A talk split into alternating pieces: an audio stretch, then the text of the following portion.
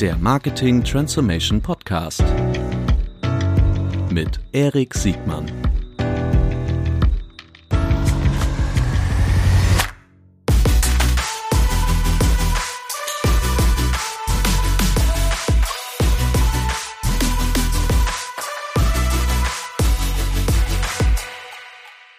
Herzlich willkommen zu einer neuen Folge des Marketing Transformation Podcasts. Heute mit einem echten Unicorn und nicht nur einem Unicorn, sondern ein Green Tech Unicorn. Äh, herzlich willkommen, Frank Köhler, CMO von Enpal. Moin. Hi Erik, äh, freut mich erstmal ähm, echt hier zu sein und äh, danke für die Einladung. Ja, es ist mir eine Freude. Äh, unser Vorgespräch war schon so gut, dass ich jetzt weiß, äh, der Podcast kann eigentlich das kaum noch toppen. Aber wir versuchen das einfach nochmal. Nee, ich bin mir ganz sicher, das wird ein tolles Gespräch. Ähm, Bevor wir einsteigen, halten wir uns mal an die Struktur und bitte stell dich doch ganz kurz selbst vor, bitte. Ja, gerne. Also ich bin Frank ähm, und bin seit äh, ja, fünf, gut fünf Jahren jetzt bei NPAL. Bin damals eingestiegen, da waren es äh, ja, zehn Leute, als ich Mario kennengelernt habe, mittlerweile mehrere tausend und das ist super viel auf dem Weg dahin passiert, sowohl im Marketing als auch mit der gesamten Firma, als auch mit der äh, Industrie ähm, und auch der Welt. Und äh, deswegen äh, ist das äh, gerade jetzt in den letzten fünfeinhalb Jahren eine super spannende Zeit gewesen. Ähm, einiges passiert und äh, lass uns da gerne reinschauen, äh, was die spannenden Themen sind, die wir hier aufgreifen können. Äh, super gerne. Ich kann jetzt schon sagen, also A, das Stichwort was, was auf jeden Fall hier fallen wird, ist, ich möchte auf jeden Fall noch verstehen, wie NPAL funktioniert. Ne? Also, dass das, äh, dass das eine, das ist jetzt nicht spezifisch Marketing. Das andere ist Hyperscaling du hast ja schon gesagt äh, von den Leuten, aber ich weiß, dass ihr so äh, in der Größenordnung von einer Milliarde Umsatz äh, boxt. Das ist ja schon mal spektakulär äh, in der kurzen Zeit, in der es euch gibt. Und alles, ich weiß auch, dass ihr in eurem Marketingmix und in eurer Organisation zum einen äh, seid ihr in der Organisation sehr, sehr schlank aufgestellt und euer Marketingmix ist breiter, als man denken könnte. Also auch das Stichwort TV äh, ist schon mehrfach gefallen. das sind alles so Themen, über die wir gleich sprechen werden. Ähm, sag mal, aber bevor wir über NPAL sprechen. Ähm, du, du hast, hast du einen klassischen Weg ins Marketing äh, reingefunden? Äh, oder wie bist du, wie, wie konnte es so weit kommen, dass du CMO äh, so einer Organisation geworden bist? Ich glaube, da ist äh, erstmal die Frage, was ein klassischer Weg ins Marketing rein ist. Ja, das ähm. stimmt. Das ist, das, ist, das ist ein sehr guter Punkt. Das ist schon sehr klar konditioniert aus meiner eigenen Erfahrung. genau. Wie sieht denn heute so ein Weg ins Marketing aus so Genau, also ich kann, äh, ich kann gerne über meinen Weg sprechen. Ähm, was mich von Anfang an äh, an verschiedenen Themen immer fasziniert hat, ist ähm, so der interdisziplinäre Gedanke, also wenn verschiedene Themenfelder zusammenkommen. Mhm. Und ich glaube, gerade Marketing ist oft ähm, ähnlich wahrscheinlich so People, HR-Themen äh, stigmatisiert, ähm, aber ähm, bringen meines Erachtens einen sehr, sehr großen Teil der Wertschöpfung, also der Differenzierung am Ende in Märkten. Äh, das heißt, dass man mit Marketing ähm, am Ende ähm, hat man da die, die Verantwortung für den Umsatz oder Marketing und Sales. Und äh, mit HR ähm, und People, Recruiting ähm, baut man die wichtigste Ressource im Unternehmen auf. Und beide leiden aber immer noch unter einem Stigma. Ich glaube, oft weil es weniger einfach messbar ist oder war. Und äh, das fand ich erstmal super spannend, dass es so ein großer Hebel ist, mhm. der ähm, ja oft so ähm, so unterbewertet wahrgenommen wird und dass es dort einfach viel Potenzial gibt, ähm, reinzugehen und mit, ähm, bei mir war es, ich fand der interdisziplinäre Ansatz war super spannend, als auch ähm, einfach mit Common Sense zu überlegen, was ergibt Sinn. Mhm.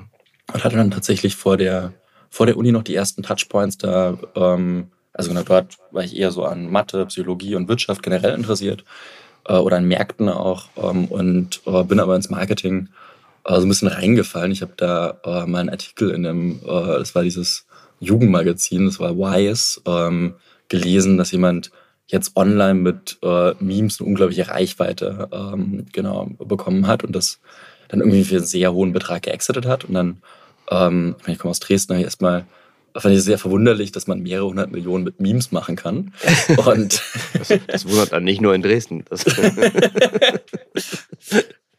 Auf jeden Fall, äh, genau, ich fand es äh, auf jeden Fall augenöffnend, wie viel man äh, dort auch, äh, ich meine, war eine junge Person damals, wie viel man ohne Vorerfahrung äh, da erreichen kann, indem man sich reinfuchst. Und habe dann die ersten Wiege Richtung Online-Marketing äh, gemacht und vor der Uni, während der Uni. Und fand es einfach nach wie vor spannend, wie viel da zusammenfließt von so quantitativen, qualitativen Themen, ähm, sowohl dieser psychologische äh, kreative, kommunikative Ansatz als auch das äh, hart quantitative, mathematisch, statistisch äh, oder technische. Und gerade diese Kombination macht, finde ich, den Charme im Marketing aus. Hm? Was bist denn du für ein Jahrgang? Äh, 95er Jahrgang. Oh, Wahnsinn. ja gut, aber ähm, das heißt, du bist noch gar nicht so alt äh, und trägst Mitverantwortung für, für ein wirklich sehr, sehr erfolgreiches und mittlerweile sehr, sehr großes äh, Unternehmen. Äh, du hast an der WHU studiert auch, ne? Unter anderem. Genau, richtig. Die ist ja, sagen wir mal, in, in so einem Startup-Umfeld, äh, sagen wir mal, berühmt berüchtigt. ähm, würdest du das, würdest du das, ähm, äh, das ist fast eine doofe Frage, aber würdest du das wieder so machen? Äh, auf jeden Fall. Also ich glaube, es war damals eine eher eine zufällige Bauchentscheidung, ähm, eher, eher zufällig auf die WHU gestoßen. Ich muss aber sagen, dass es rückwirkend ein sehr prägender und äh, positiver Einfluss war von mhm. den Erfahrungen, die ich dort machen konnte, ja. Mhm. Werden wir bestimmt gleich nochmal drüber sprechen, also gerade wenn es um das Thema, ähm, die, das Zusammenführen von, von äh, quantitativen Fähigkeiten und, äh, wie hast du vorhin gesagt? Psychologisch, ja, kreativ. Psychologisch gibt es viele, ja. ja, die, ähm, bitte führ uns doch noch mal kurz ein, was, was NPAL macht. Und, äh, und dann will ich natürlich gerne verstehen, wie ihr so schnell in so kurzer Zeit so erfolgreich wachsen konntet. Genau, also NPAL ähm, vermietet und verkauft Solaranlagen. Ähm, zumindest war das äh, jetzt relativ lange der Track, auf dem wir waren. Mhm. Und äh, sind mit dem, also gerade in den letzten fünf Jahren mit dem äh, Mietmodell relativ äh, erfolgreich und bekannt geworden. Ähm, gerade in dem Niedrigzinsumfeld war es halt sehr gut möglich, ähm, weniger für eine Solaranlage, äh, Solaranlage als Mietrate zu zahlen, als man sonst monatlich für Strom zahlt. Äh, und das hat dann sehr gut funktioniert, weil man keine Anschaffungskosten hat und dann ähm, mit dieser Rate direkt auf Solar switchen kann und dann ab 20 Jahren, also nach 20 Jahren sogar eine Solaranlage seine eigene nennen kann, die man komplett kostenlos abbezahlt hat, also ohne Mehrkosten abbezahlt hat, mhm. wenn diese Rate dann niedriger als der Strom ist. Mhm. Und äh, das war das Startmodell ähm, 2018, als ich dazugekommen bin. Davor haben wir Solaranlagen tatsächlich einfach nur verkauft. Mhm. Und ähm, währenddessen hat sich aber einiges getan. Also es war ein Erfolgstreiber. Der andere war, dass wir die Wertschöpfungskette äh, integriert haben. Das heißt, dass wir von der Fabrik äh, beim Hersteller selber, also wir haben dann ein Office in Shenzhen in China äh, mit mhm. Henning, äh, der einen wunderbaren Job macht, bis hin zur ähm, Aufbau der Solaranlage, also auf dem Dach, im Keller, an der Elektrik, dort die gesamte Wertschöpfungskette own und dort auch eine Handwerkerfirma gegründet haben. Habe ich das richtig verstanden? Ja, gerne. Habe ich das richtig verstanden? Also ihr seid wirklich so weit vertikal integriert, dass ihr von der Herstellung bis zur Montage die ähm, Wertschöpfung selbst in der Hand haltet, also auch mit eigenen Menschen und mit eigenen Ressourcen? Also bei der Herstellung ähm, genau, sind wir direkt mit, den, ähm, genau, mit dem produzierenden Gewerbe mhm. äh, in Verträgen. Das heißt, dass wir dort ähm, genau in der, in der Fabrik einbuchen, aber das heißt nicht, dass wir die mhm. Herstellung selber nee, komplett own. Was Auftragsfertigung. Glaub, mhm. Ja, genau, was das bessere mhm. Modell ist, weil wir damit mhm. ähm, genau wesentlich äh, dynamischer, flexibler und leichter unterwegs sind. Ähm, und sind auch nicht in RD integriert. Ich glaube, das ist super wichtig, einen Fokus zu behalten. Mhm. Ähm, aber halt bis zu genau, äh, Verkauf, Vertrieb, Finanzierung ist ein Riesenthema. Wir haben jetzt über drei Milliarden in Debt und Equity eingesammelt, vor allem für die Refinanzierungslösung der Kunden und Kundinnen, dass wir mhm. dort ähm, genau die Anlage auch für eine monatliche Rate anbieten können und nicht nur für einen Fixpreis. Okay. Ja, das ist ja schon ein asset-lastiges Geschäft, ne? Ganz, ganz ungewöhnlich. Genau, auf jeden Fall. Also vielleicht nochmal weitergesprochen, das ist so das mhm. Startmodell. Das ist dann so 2019, mhm. 2020 ist das passiert mit IMG und äh, Office in Shenzhen.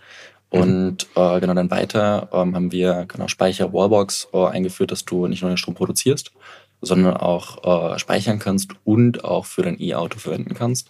Mhm. Äh, das Ganze aber so smart gesteuert, dass du halt den Solarstrom dann in dein E-Auto lädst, wenn du den verfügbar hast und äh, nicht wie das jetzt bei einer Anlage ist, die nicht miteinander spricht. Du steckst ein E-Auto ein, das lädt abends, wenn äh, tatsächlich auch im Netz der Strom am raresten ist, eigentlich volkswirtschaftlich auch am teuersten ist, mhm. äh, den Strom, sondern dann, ähm, genau, wenn der Strom ähm, von, vom Dach von der Sonne kommt. Mhm. Und äh, genau haben das dann weiter ausgebaut. Mit äh, Anfang des Jahres haben wir eine Wärmepumpe noch gelauncht. Das heißt, äh, dass wir auch elektrisch heizen können und das als smartes System, also jedes ähm, ja, jeder einzelne, äh, einzelne der Komponenten spart da schon erheblich Geld und äh, ist renewable. Und zusammen hat man nochmal Synergieeffekte zwischen Wärme, also mit Wärmepumpe elektrisch heizen, ähm, als auch ähm, E-Auto und äh, Solaranlage. Mhm. Das, das Modell, was du beschreibst, also das ist ja eine tolle Weiterentwicklung, ähm, aber das ist ja mit einer hohen Komplexität versehen. Ne? Und klar, du sagst, du haltet euch so einen RD-Prozess bei der, bei, der, bei der Herstellung der, der Solarpanels, unterstelle ich mal irgendwie raus, aber auch sowas wie, was in so die Richtung eines Smart Grids geht. Ne? Also, dass du, dass du Logiken hast, wann du Energie gewinnst, wann du sie speicherst, wann du sie speicherst und abgibst, etc. Das ist ja überhaupt nicht trivial. Wo, wo findet diese, diese Wertschöpfung statt? Also äh, super spannender Punkt. Ähm, genau bei, bei einem Solarmodul an sich, da sind wir jetzt auch, äh, fallen die Preise und das wird mehr und mehr oder ist bereits ähm, einfach eine Commodity. Mhm. Ähm, das heißt, da gibt es wenige Differenzierungsfaktoren. Deswegen glauben wir nicht, dass wir dort vollends in die Herstellung ähm, einsteigen äh, wollen, zumindest zum aktuellen Zeitpunkt nicht. Mhm. Und ähm, genau umgekehrt ist das aber bei einem Smart Grid. Also ähm, die äh, Endpal Box, wie wir das äh, liebevoll genannt haben, mhm. äh, kommt äh, bald auch noch ein äh, größerer Name für das gesamte VPP. Äh, die haben wir seit, ich glaube, zwei oder drei Jahren in der Eigenproduktion. Das heißt, die konzipieren wir komplett äh, selber und äh, machen die mit all den Geräten, äh, die wir einkaufen, kompatibel, mhm. äh, sodass es ein aufeinander abgestimmtes System ist. Und äh, da halten wir tatsächlich ähm, genau das IoT komplett in unserer Hand ähm, und äh, das ist komplett eine Inhouse-Production, genau. Äh, und in welchen Märkten seid ihr unterwegs? Also nur, nur im deutschsprachigen Raum oder? Äh, genau, das ist noch der, der dritte ähm, genau, Wachstumsfaktor, die Wachstumsachse ist neben Produkten und Wertschöpfungskette mhm. äh, nochmal die Märkte. Ähm, mhm. Und ähm, genau da gibt's äh, B2C, B2B. Äh, wir machen nur B2C und allergrößtenteils in Deutschland. Äh, das heißt, äh, dass wir ähm, vom PV-Umsatz tatsächlich ähm, einfach den größten Teil in Deutschland B2C machen, haben jetzt aber auch, äh, beides auch so circa ein Jahr her, äh, mit Enpa Pro einen B2B2C-Player äh, gelauncht, also eine Plattform, wo Handwerksunternehmen sich äh, das Material direkt bei uns First-Hand kaufen können und da auch von günstigen Lieferkonditionen äh, profitieren. Mhm. Also gehen dort den Plattformansatz, was Material angeht. Und äh, zusätzlich sind wir in Italien gestartet äh, so dass wir jetzt äh, genau das zusätzliche Potenzial, was dort noch ist, äh, leveragen. Ist aber ehrlicherweise, also wenn man sich den Markt anschaut und die Größe wir jetzt haben, äh, ich glaube, einfach mal ein gigantisches Wachstumspotenzial. Wenn man das mhm. auf Europa, äh, vielleicht wieder auch mal weltweit denkt, äh, ist dann natürlich noch äh, viel mehr möglich. Und wenn man dann von B2C auch noch auf B2B oder Plattformansatz mit B2B2C geht, gibt es einfach wie, also einige ähm, Möglichkeiten für Wachstum noch.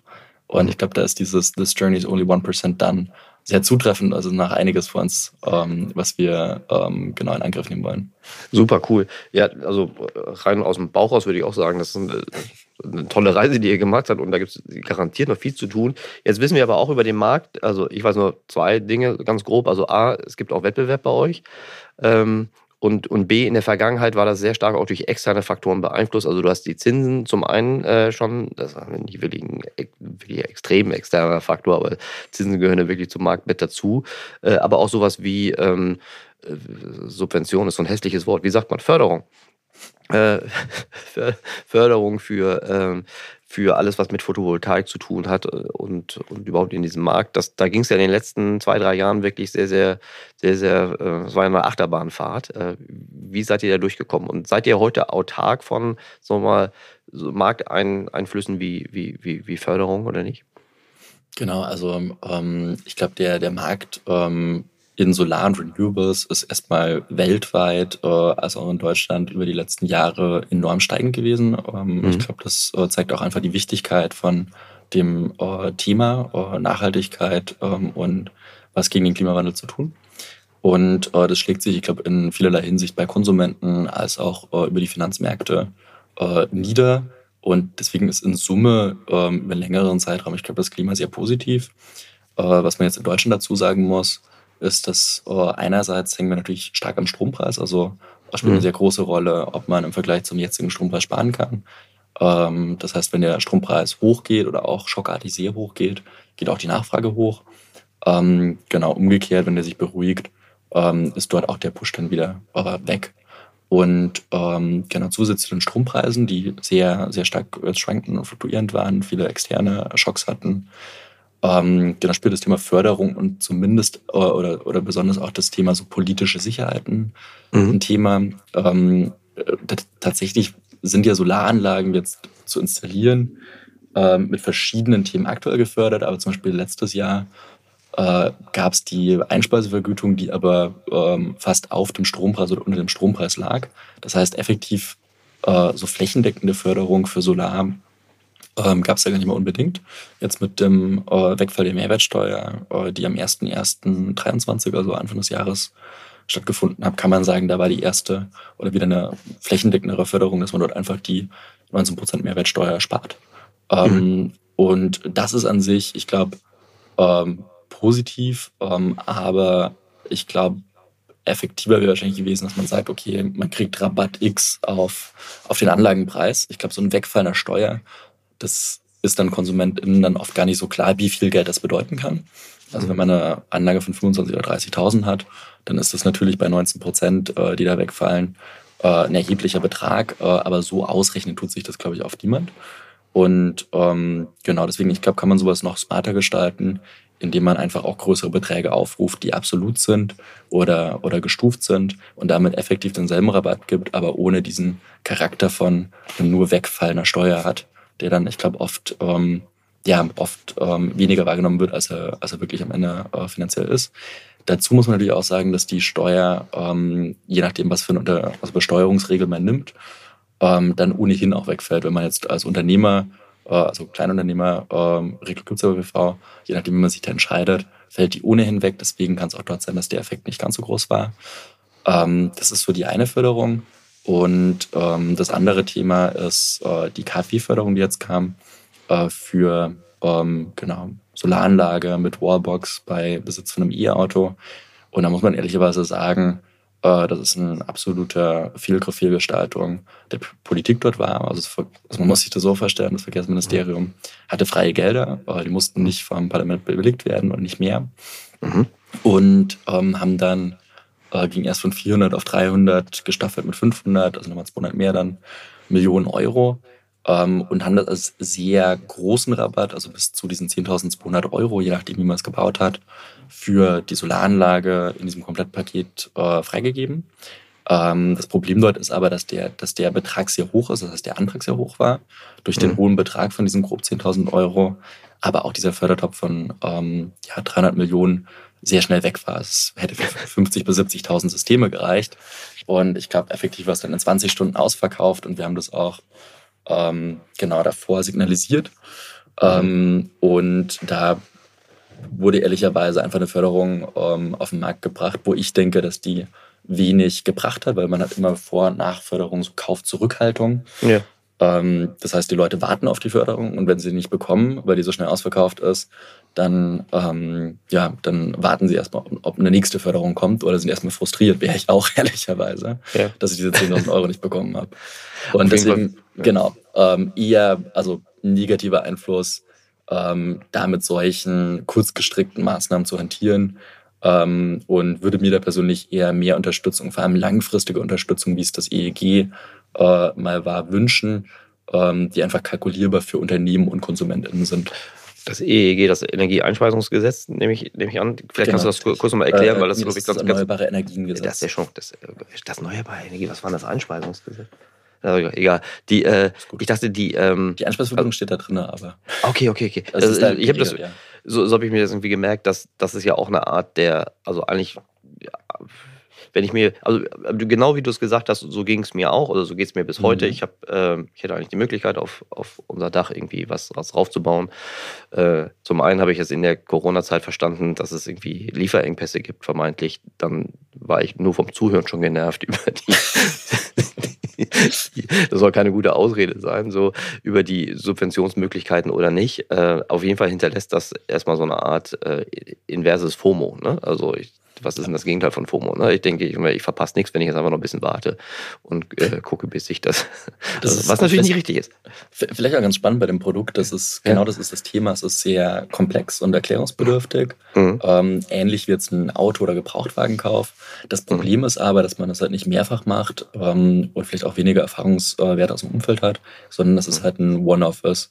Und da mhm. eine gute, educated ähm, Decision ähm, zu treffen, mhm. äh, ist, glaube ich, einfach im Charakter der Entscheidung schwer. Mhm. Ähm, und deswegen muss man diese Informationen, ich glaube, auch im Marketing immer ähm, gut ähm, und einfach erklären.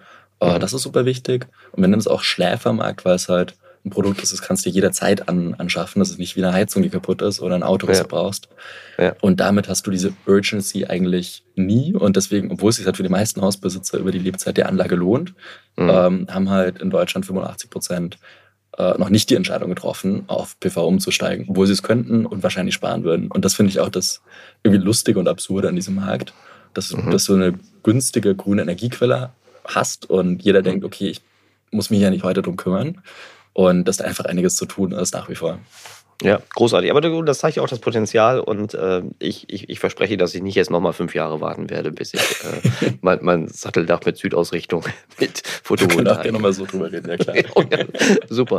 Ja, aber nur, wenn es so wird. Nee, krass. So, die Mehrwertsteuer ist, find ich, das finde ich schon äh, einen guten Zug. Jetzt, äh, Schläferprodukt finde ich, da kann sich, glaube ich, jeder was unter vorstellen. Jeder ist schon mal drüber nachgedacht, nur seinen Stromtarif zu, zu wechseln. Das ist auch so ein mhm. Schläfer. Kann ja, kann ja im Grunde schon sparen und das tun ja auch nicht so wahnsinnig viel im Verhältnis zur möglichen äh, Ersparnis. Wie differenziert man sich im Marketing, also in der Kommunikation? Gerade, ich habe ja schon angedeutet, ne, also es gibt ja durchaus auch Wettbewerb bei euch und die haben ja alle die gleichen Herausforderungen. Ähm, also in meiner Wahrnehmung haben wir kein, keine Anbieterknappheit mehr für, für wirklich gute Systeme. Umso, umso spannender ist ja die Frage, wie man sich in diesem, in diesem herausfordernden Markt überhaupt differenzieren kann. Genau, also ich glaube, ähm, verschiedene Themen, die da äh, mit reinspielen. Ist natürlich das Produkt. Ähm, mhm. Und ähm, ich glaube auch dort ähm, wichtig zu verstehen, dass ähm, eine Solaranlage als äh, One-of-Purchase, äh, so Einmalkauf, ähm, halt was anderes ist, als wenn man äh, die noch direkt finanziert oder mietet äh, mhm. über uns. Und äh, das ist zusätzlich äh, genau noch diese Differenzierung zwischen einer Solaranlage, die einfach Strom produziert, vielleicht noch speichert gibt und im Komplettpaket, was halt ähm, drei Energiebedürfnisse im Haus, also Wärme, Mobilität und äh, Strom, äh, holistisch abdeckt. Und ich glaube, mhm. deswegen die, die allerwichtigste Differenzierung bei uns ist echt ähm, die, das Produkt. Äh, dort äh, alle drei Produkte aus einer Hand bekommen zu können, äh, die auch äh, mit dem Virtual Power Plant gibt es in verschiedenen Phasen, Ausbaustufen, dort langfristig enorm viel Geld sparen können indem man, oh, Tesla hat das zum Beispiel in Amerika schon, da gibt es so Flatrate-Tanken fürs Auto. Das heißt, man mhm. zahlt einen monatlichen Betrag und kann dann nachts kostenlos tanken äh, zu Hause äh, aus der Steckdose, aus der Wallbox, ähm, weil der Strompreis so günstig ist, dass man da mit 30 Euro im Monat hinkommt. Mhm. Und all diese VPP-Themen, ich glaube, das ist eine riesige, riesige Differenzierung für uns. VPP dann, wie Virtual Power Plant. Genau, Virtual Power. Plant. Mhm. Danke dir. ähm, und äh, genau, also Produkt. Ähm, dann äh, zweitens äh, natürlich, äh, wie Marketing, Vertrieb, Planung und Prozess ineinander greifen. Auch dort gibt es große Unterschiede. Ähm, wir haben zum Beispiel ähm, rein äh, digitalen Vertrieb, das heißt, du bekommst das Ganze äh, erst geplant, basierend auf Fotos und ähm, hast dann ähm, eine Präsentation, wo du die äh, Ersparniskalkulation siehst und kannst das alles von zu Hause aus machen. Und das spricht wahrscheinlich immer eine andere Zielgruppe an, ähm, als die, die das Aufmaß lieber vor Ort haben. Und da differenzieren wir uns, indem wir ähm, einfach einen Channel-Mix haben, sowohl im Marketing als auch dann Vertriebswege, Vertriebskanäle. Ähm, bauen auch zusätzlich jetzt genau dort aus, nicht nur genau mono digital unterwegs zu sein. Und genau Marketing genau dasselbe äh, auch dort Kanäle zu wählen, äh, wo, du, wo die Konkurrenz äh, tendenziell nicht ist. Ähm, genau, einen vollen Marketing-Mix äh, zu haben. Und ich sag mal, nicht nur ganz klassisch auf Google AdWords Keywords einzubuchen, weil da sind halt alle und da mhm. wird man am Ende ähm, nur begrenzt skalieren können und auch dann äh, teurer werden. Das heißt, das heißt, der erste Prozess, so im, im, im Prospecting, wenn ich, also im Grunde ist es ja für euch so immer die Lead-Gen-Phase. Ähm, also ich muss mich irgendwie qualifizieren, habe irgendwie ein Haus mit einem Dach, wo irgendwie was draufgebaut werden kann, vereinfacht gesagt. Das heißt, und dann gibt es zwei mögliche Wege. Das eine, jemand kommt und macht ein Aufmaß. Das heißt, ich habe einen physischen Menschen bei mir irgendwie im Garten oder auf dem Dach stehen, der das irgendwie ausmisst und ihr macht das über einen digitalen Weg. Habe ich das richtig verstanden? Genau, richtig. Also wir nutzen da Satellit- und Flugdaten ähm, und äh, der Vorteil ist, dass man, also wenn man die Ziegel zählt, wie viele Module draufpassen, Mhm. Da, da, muss man nicht mehr vor Ort äh, Ach, vorbeifahren, um das zu machen. Und äh, tatsächlich ist das aber auch die Realität. Jetzt verstehe ich das. Ja. ja. Ja, also genau, darum geht es tatsächlich im Erstaufmaß. Mhm. Und äh, dann detaillierter ähm, genau dann mit äh, Elektrik und allen Gegebenheiten zu planen. Äh, da fahren wir äh, auch vorbei. Äh, mhm. Geht an sich auch digital, sind aber einfach be bessere Adoption Rates. Mhm. Und ähm, genau, haben dort einfach den Mix aus digitalen und offline dort, wo es notwendig ist. Mhm. Und ähm, ich glaube, ist, ist auch beides super wichtig und dort äh, das Beste aus beiden Welten zu nehmen, ja.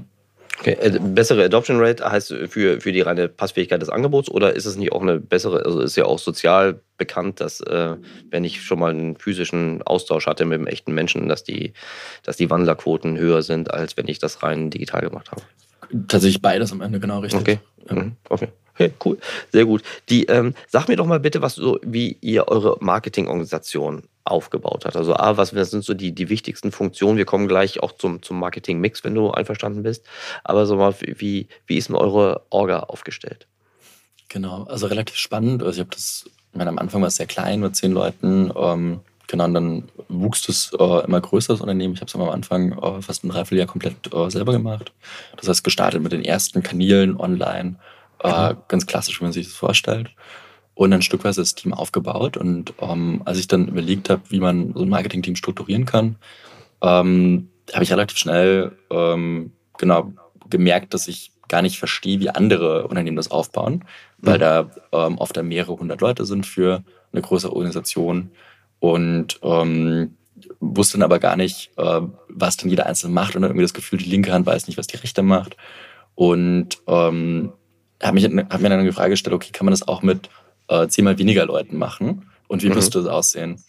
Und ein, ich glaube, sehr zentraler Aspekt ist, dass diese, äh, dass diese Mischung aus verschiedenen Skills, die so fast gegenläufig scheinen, also wenn dann das C-Cats, kreativ, kommunikativ, analytisch, technisch ähm, und dann so Struktur, Project Management, äh, dass gerade dieses kreative, kommunikative und das analytisch-technische, genau wie gesagt, gegenläufig scheinen, mhm. ähm, aber oft dann doch bei Leuten kombiniert sind und ein Principle ist halt nur Leute zu hiren, die mindestens drei der vier Leute äh, wirklich exzellent äh, können und daran Spaß finden.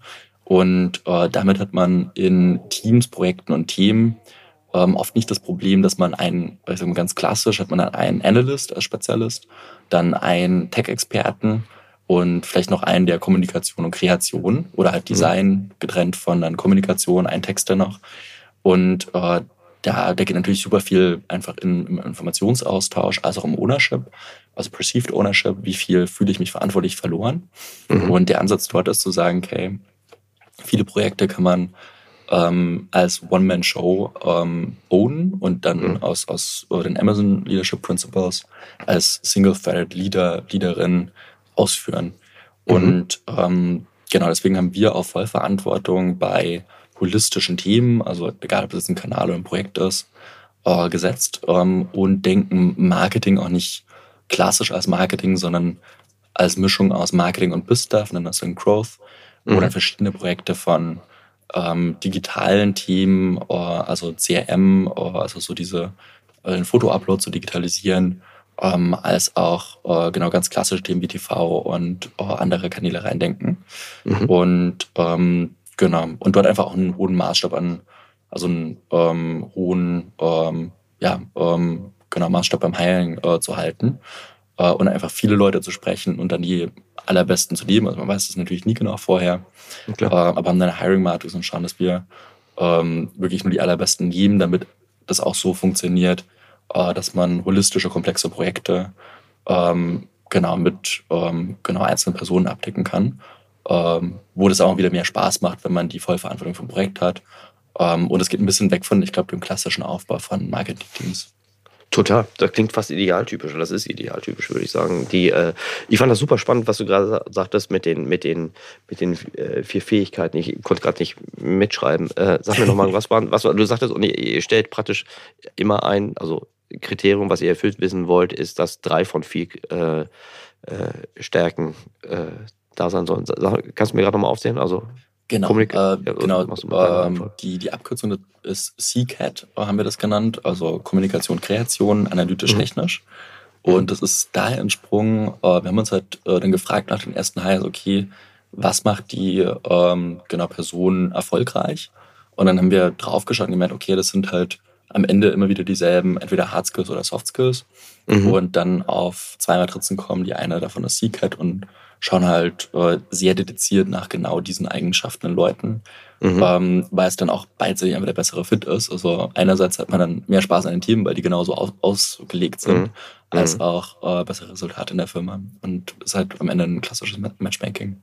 Ja, super. Seagate kann ich mir gut merken.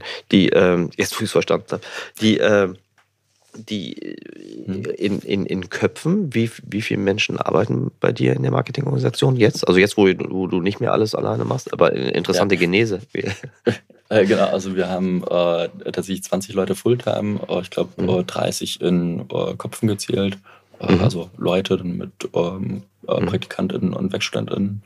Und ähm, genau, haben dort sowohl Performance, Brand als auch digitale Themen drunter. Mhm. Ähm, genau.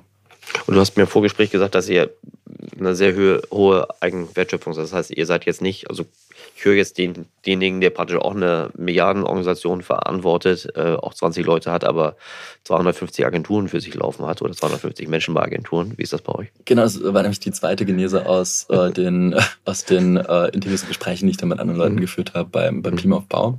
Äh, dass dann viel oft über, also mal so, mal so und mal mehr und mal weniger äh, über Agenturen läuft. Das heißt, am Ende schreibt man nur Briefings und da habe ich ehrlicherweise äh, einfach auch persönlich wenig Freude dran.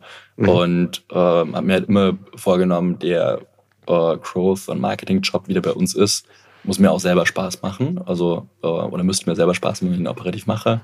Äh, beziehungsweise war das ja auch der, der Anfang, den operativ selber äh, zu machen.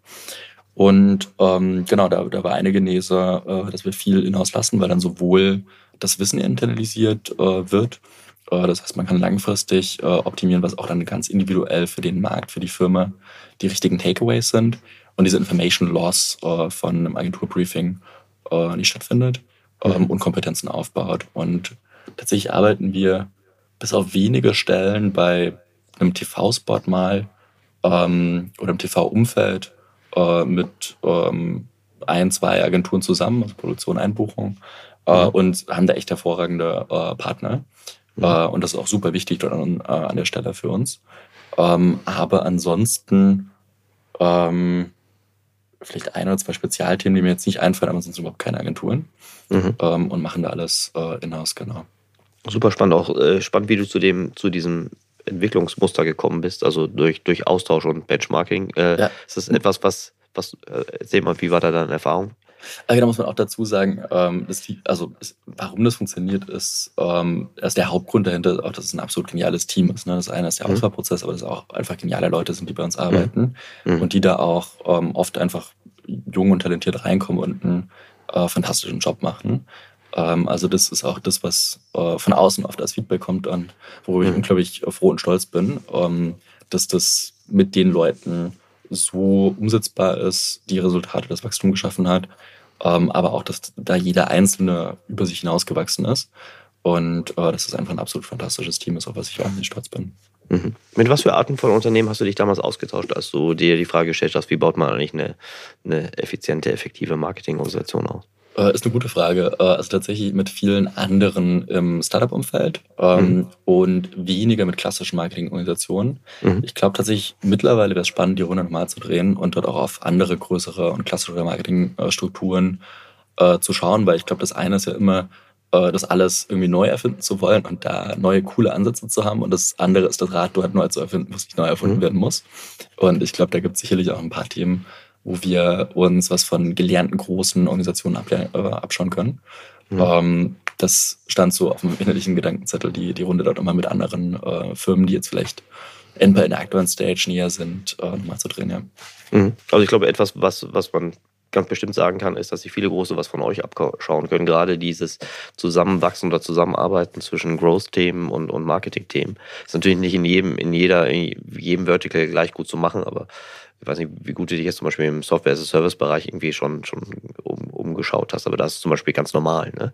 Das äh, äh, Product-led Growth ist da nochmal das, das, viel stärkere Thema als, als rein marketinggetriebenes äh, Growth.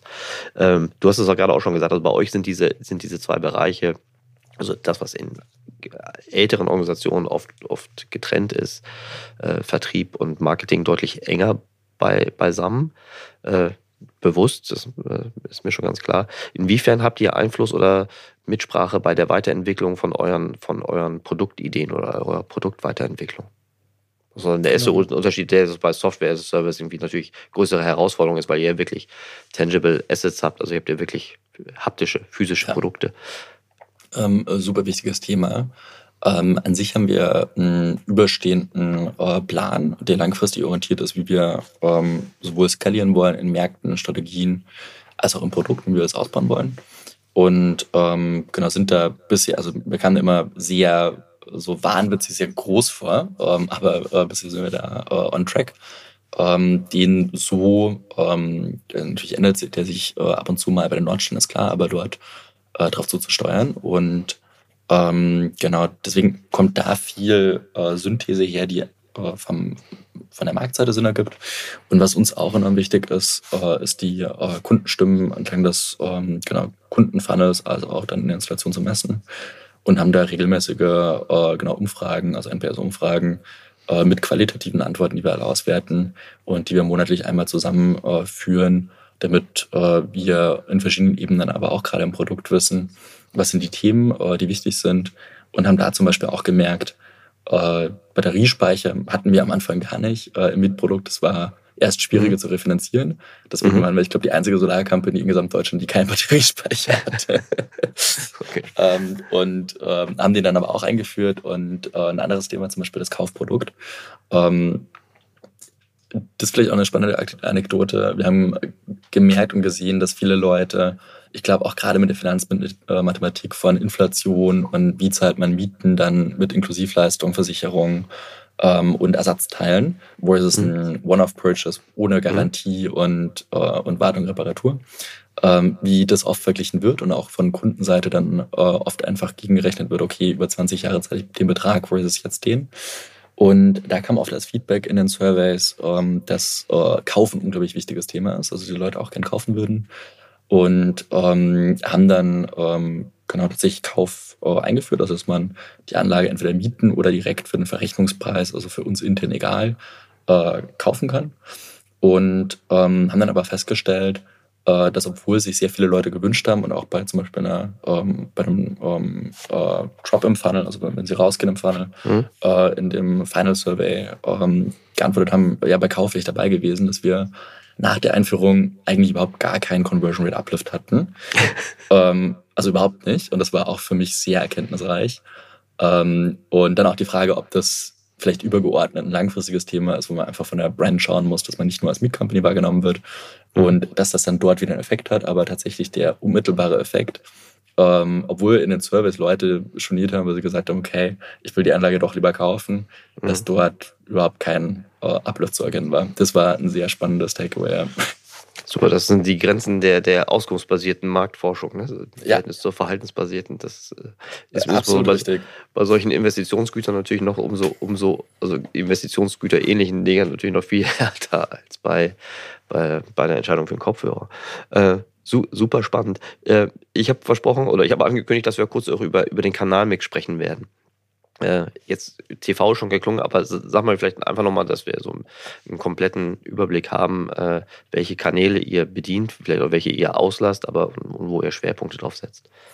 Genau, wir sind eigentlich relativ breit gefächert. Ähm, also ich hoffe, wir lassen da nichts, also einer, einer fällt mir an, das kann ich am Ende erzählen.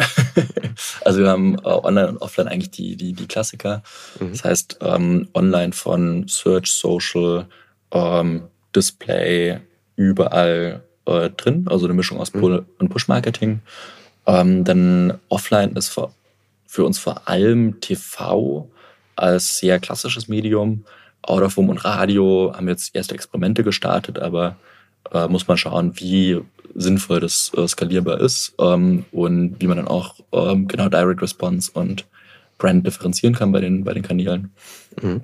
Und äh, genau ein Channel, den wir zu wenig ausgebaut haben, ganz selbstehrlich, äh, ist so Partnerschaften. Ich glaube, da haben wir noch viel Möglichkeiten, ähm, einfach ein riesiges, äh, ein riesiges Volumen über, also mit einer guten Qualität abzurufen. Egal, ob das dann äh, von der E-Autoschiene ist, ob das äh, so Baumärkte sind, die, die da sehr gut reingreifen und haben da auch schon erste Partnerschaften. mhm. gestartet in den letzten Jahren ähm, oder Bankenfinanzier äh, Banken- und Versicherungswesen, äh, mhm. wo natürlich auch ein sehr, ähm, also genau der, der finanzielle Kontakt zum Kunden schon da ist. Und was ähm, genau bei allen Zielgruppen ist halt gemeinsam, dass da Hauseigentümerschaft vorliegt. Mhm. Und deswegen sind, glaube ich, Partnerschaften nochmal eine große Säule, die wir ähm, nur wenig erschlossen haben und wo viel noch möglich ist bei uns. Okay. Ich habe gerade überlegt, welche, welches Defizit man auf der, auf dem, auf dem, auf der C-Cat-Skala auslässt, vermutlich äh, etwas Kommunikatives, Kreatives. Wahrscheinlich, ja. Dass ihr das nicht als erstes aufgegangen. Aber, aber kann ich total nachvollziehen. Also ist ja äh, ich glaube, ja, bei Seacats, ich glaube, es wird dieser letzte Teil von Struktur, den haben wir auch am, am Ende noch hinzugefügt zur Hiring-Skala, äh, weil mhm. ich glaube, Partnerschaften sind ein ähm, sehr integriertes, langatmiges Thema und da erfordert es halt einfach absolut geniale Projekt, ähm, Projektmanagement-Skills. und ich glaube, dort müssten wir stärker sein um ähm, also mit der richtigen Person das Thema anzugehen und der hat einen sehr starken Skill drauf zu haben, mhm. die richtigen Partnerschaften zu selektieren und äh, dann in den Funnel auch zu integrieren. Ja, verstehe ich gut. Die, äh, dann lass uns über TV sprechen. Die, ähm, e-, erzähl mal, wie ist dazu gekommen, seit wann und was sind so deine Erfahrungen mit, mit TV?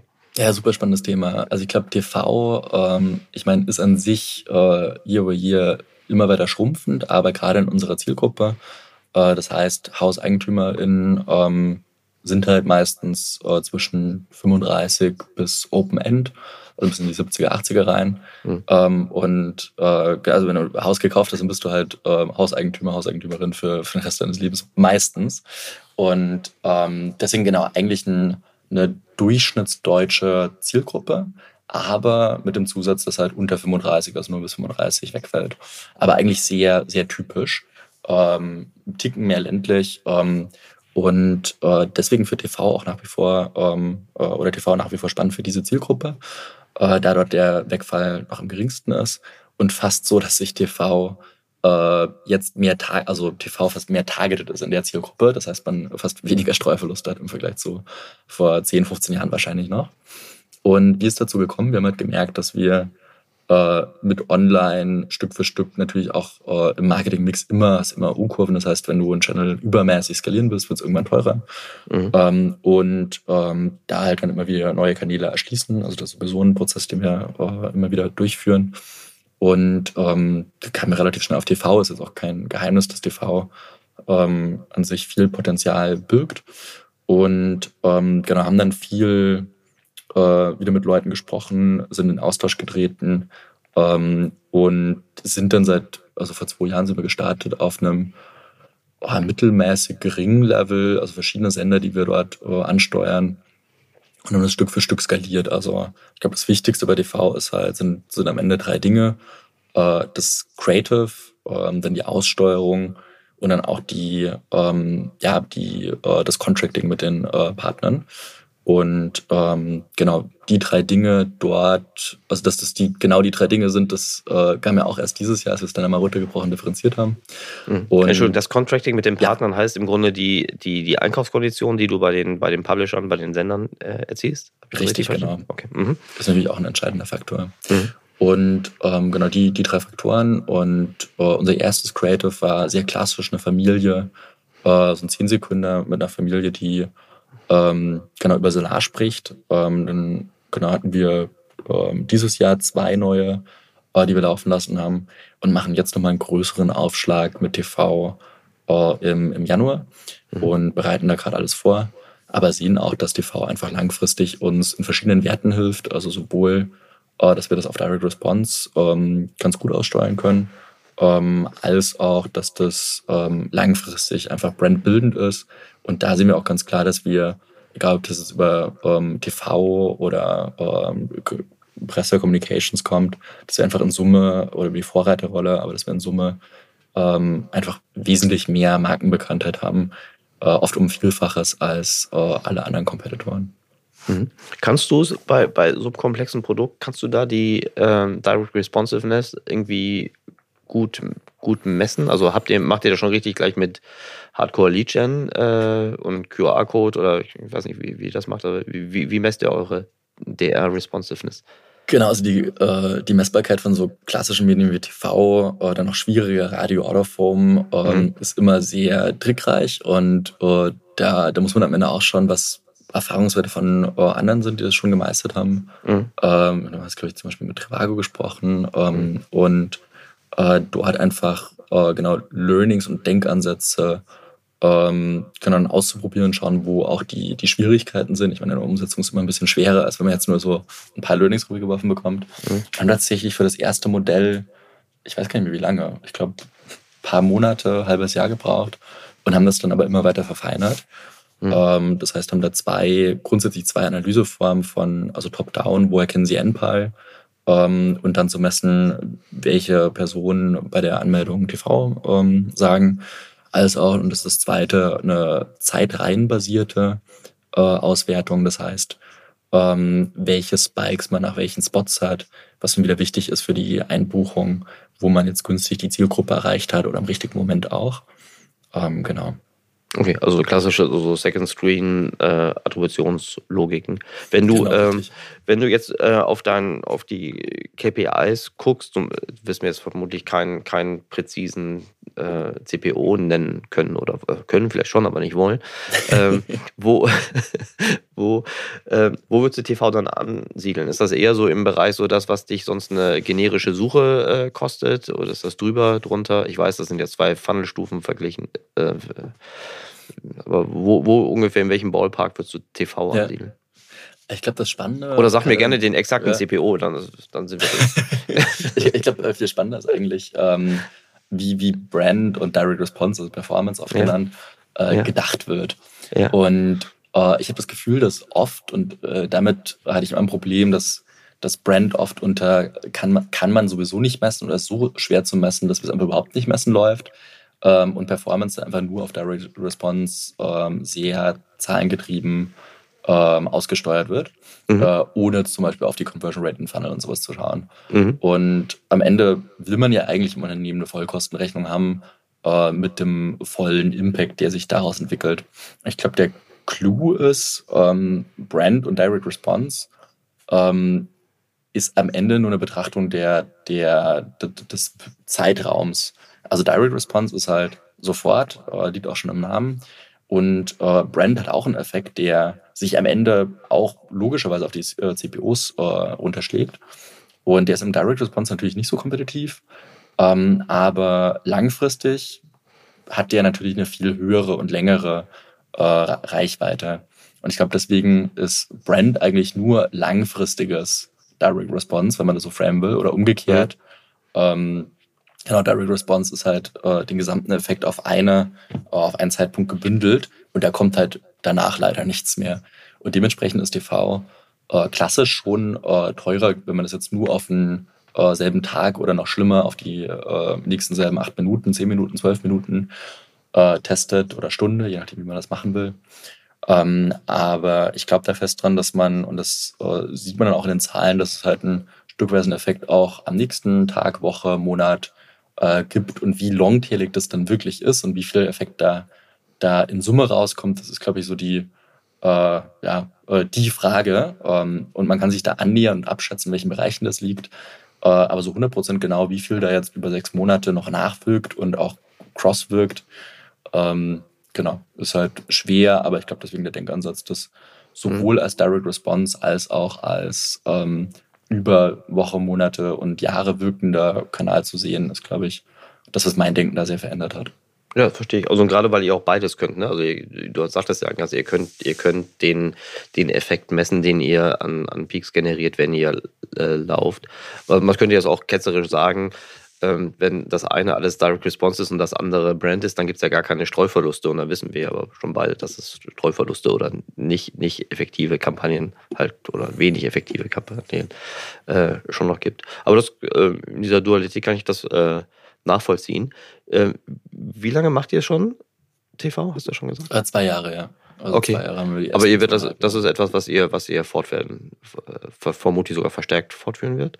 Definitiv. Also auch bei TV hast du natürlich eine U-Kurve, wo du ähm, ganz am Anfang teurer bist, dann irgendwann hast du Daten zum Optimieren, bist wieder günstiger und dann beim mhm. Skalieren Richtung Primetime wird es natürlich wieder teurer. mhm. aber ist ähm, ein fester Bestandteil des Channel Mix und ich glaube, am Ende, und da gerade ich verrate jetzt auch nichts Geheimes, ich glaube, am Ende liegt halt die Kunst in gar nicht, macht man TV oder nicht, oder macht man ähm, den Channel oder nicht, sondern wie, wie gewichtet man die einzelnen Channel, mit welcher Strategie dahinter, auch welche Messages will man wie rausbekommen. Und ich glaube, das liegt dann am Ende alles in den Details. Ja. Ja, okay.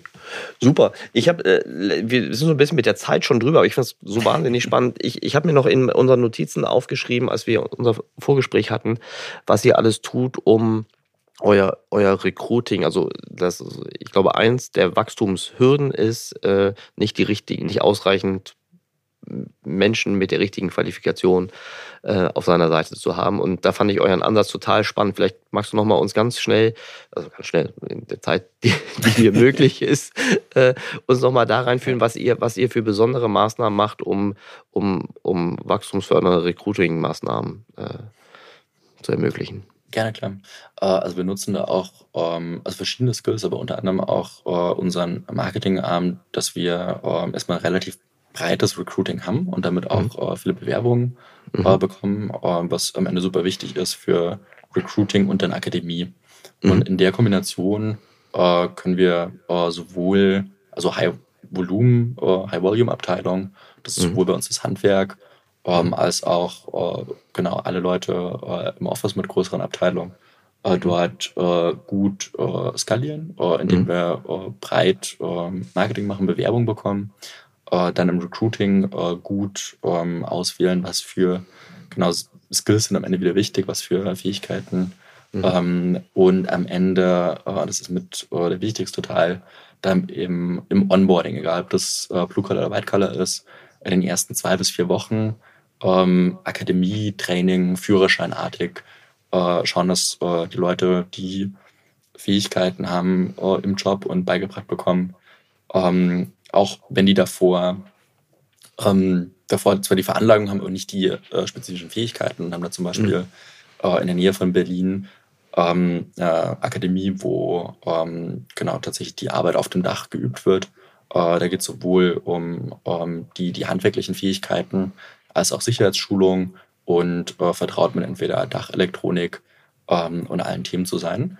Und das ist, ähm, also dieses Handwerker-Bottleneck oder mhm. Fachkräftemangel mhm. ähm, ist, glaube ich, also an manchen Stellen trifft es mehr oder weniger zu.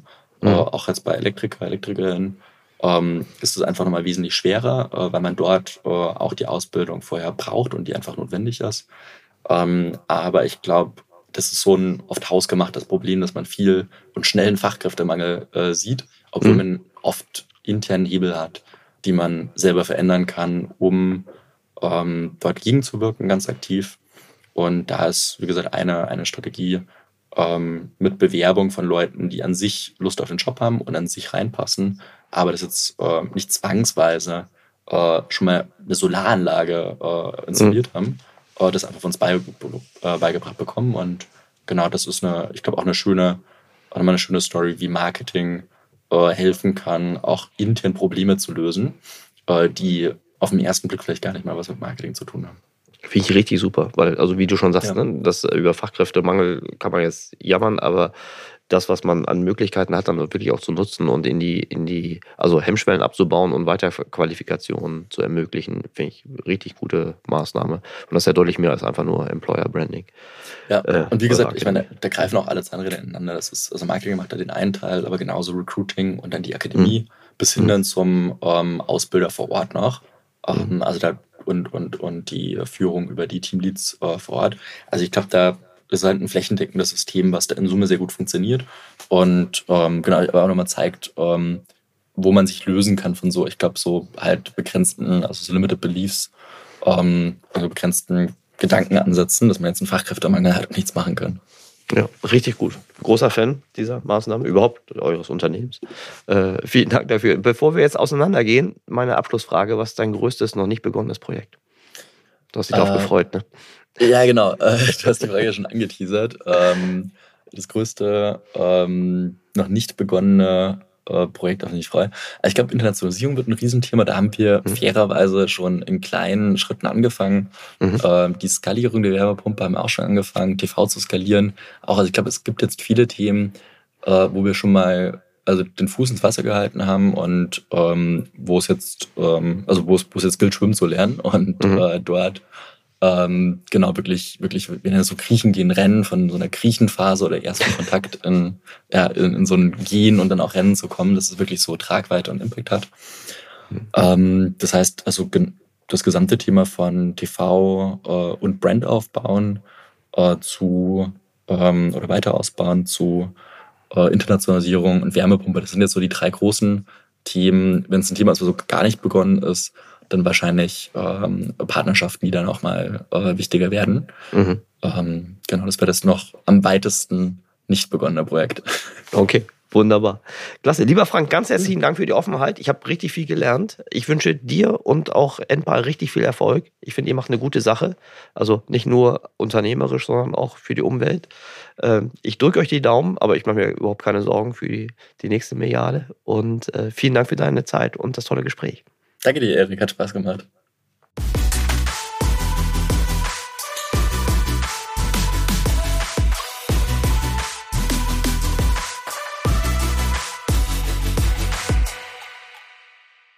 Dieser Podcast wird produziert von Podstars bei OMR.